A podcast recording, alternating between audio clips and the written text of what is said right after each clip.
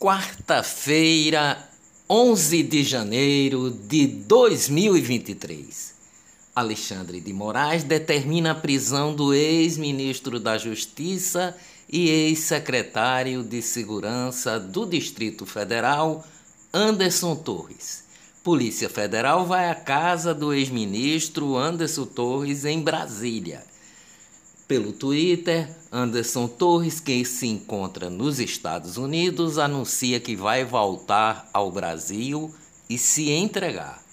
Moraes manda prender ex-comandante da Polícia Militar do Distrito Federal, Coronel Fábio Augusto, foi afastado do cargo depois dos atos de vandalismo em prédios públicos dos três poderes.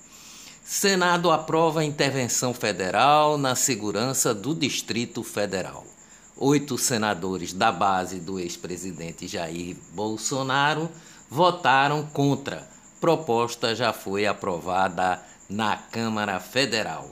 Instituto aponta prisão coletiva como violação grave dos direitos humanos. Instituto Nacional de Advogados, o INAD, entidade sem fins lucrativos com sede no Rio de Janeiro, entrou com uma representação no Conselho Federal da Ordem dos Advogados do Brasil para pedir providência quanto à prisão de 1.200 pessoas. Para o INAD, as prisões foram ilegais, sem a existência de elementos que justificassem a prisão em flagrante muito menos sem a apresentação do mandado de prisão individual. Houve inúmeras denúncias publicadas nas redes sociais de falta de alimentação e de ataques que pessoas passaram mal. Alexandre de Moraes rebate reclamações. Prisão não é colônia de férias. Polícia Federal libera 600 idosos e mulheres presos por invasão do Congresso Nacional. Até segunda-feira, cerca de 1.200 manifestantes estavam detidos. O senador eleito Hamilton Mourão, republicanos do Rio Grande do Sul, criticou a ação da Polícia Federal sob o governo de Luiz Inácio Lula da Silva de prender cerca de 1.200 pessoas em Brasília. Em uma postagem no Twitter ontem, o ex-vice-presidente classificou a ação como, abre aspas, amadora, desumana e ilegal, fecha aspas, e coerente com as raízes marxistas, leninistas do governo do PT. Bolsonaro deixa o hospital nos Estados Unidos e planeja o retorno ao Brasil. Olá, eu sou o jornalista Ivan Maurício e estas são as notícias mais importantes do dia. Tudo o que você precisa saber para ficar bem informado em apenas 10 minutos. Reforma administrativa de Raquel Lira propõe criação de 2.700 cargos comissionados e aumentos de salários. O texto começou a tramitar ontem na Assembleia Legislativa de Pernambuco em caráter de urgência e muda a estrutura de gestão do governo de Pernambuco. Aeroporto do Recife é eleito o melhor do Brasil pela segunda vez, segundo o levantamento de On Time Performance Review 2022. Após hospitalização, Preta Gil é diagnosticada com câncer de intestino. Preta Gil disse que começará tratamento na próxima segunda-feira. Economia no Brasil. Petrobras reduzirá em 11,1% o preço do gás natural para as distribuidoras em 1 de fevereiro. Mercadante recebe aval do TCU, Tribunal de Contas da União, para a presidência do BNDES. Aloysio Mercadante foi anunciado por Lula como futuro presidente do banco. Especialistas afirmam que a nomeação poderia ferir a lei de estatais. Inflação fecha a 5,79% em 2022, acima da meta do teto pelo segundo ano seguido, mas é menor do que a dos Estados Unidos e União Europeia.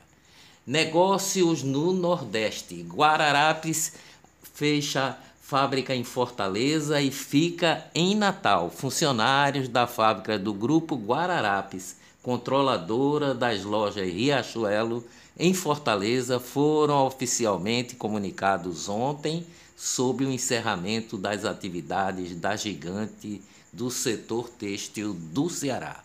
A confirmação vem após rumores correrem por meses sobre a transferência das operações para Natal, no Rio Grande do Norte, onde a companhia possui uma unidade fabril de 150 mil metros quadrados.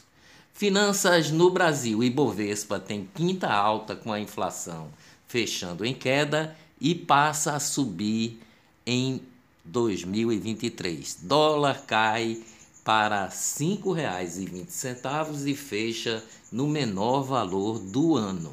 Jovem Pan a Jovem Pan afastou ontem os comentaristas políticos Rodrigo Constantino, Paulo Figueiredo, Zoé Martinez e Marco Antônio Costa, o Superman. Eles participavam dos principais programas da emissora, como o 3 em 1, Morning Shows e os Pingos nos Is. A medida ocorre na estreia das mudanças verificadas na emissora nos últimos meses.